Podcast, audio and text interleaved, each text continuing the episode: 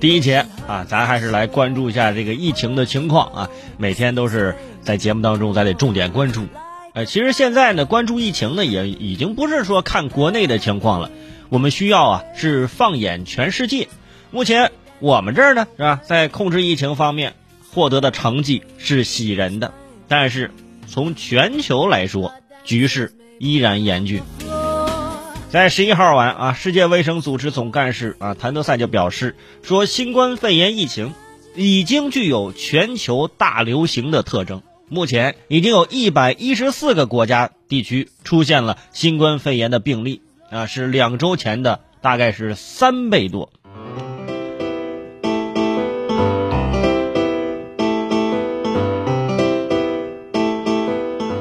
所以说，这新冠肺炎这病毒传播的还是比较快的。现在呢，已经不是说捐口罩这么简单了。对于全世界来说，更重要的是经验的分享。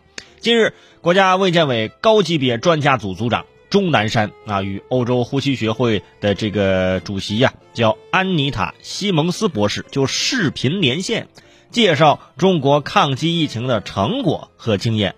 所有的问题，钟南山院士都用这英语啊详细的解答。圈主呢也是建议现在啊上网课的高中生，抽出时间来可以好好看看这个视频，就当是上网课了啊。一方面呢长长见识，另外一方面呢听听这钟院士这口语是不是，就当是英语听力了。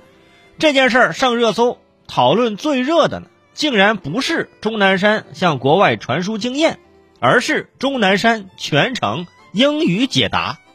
众多网友啊纷纷留言，哇，说钟南山院士这英语这口语太好了啊，显示出了自己没有见过世面的样子。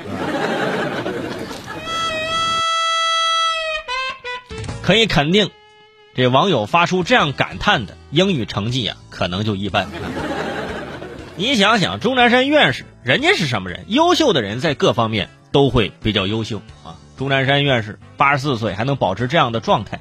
你有什么理由不努力呢？啊，你有什么理由不努力？这句话是我是对自己说的啊。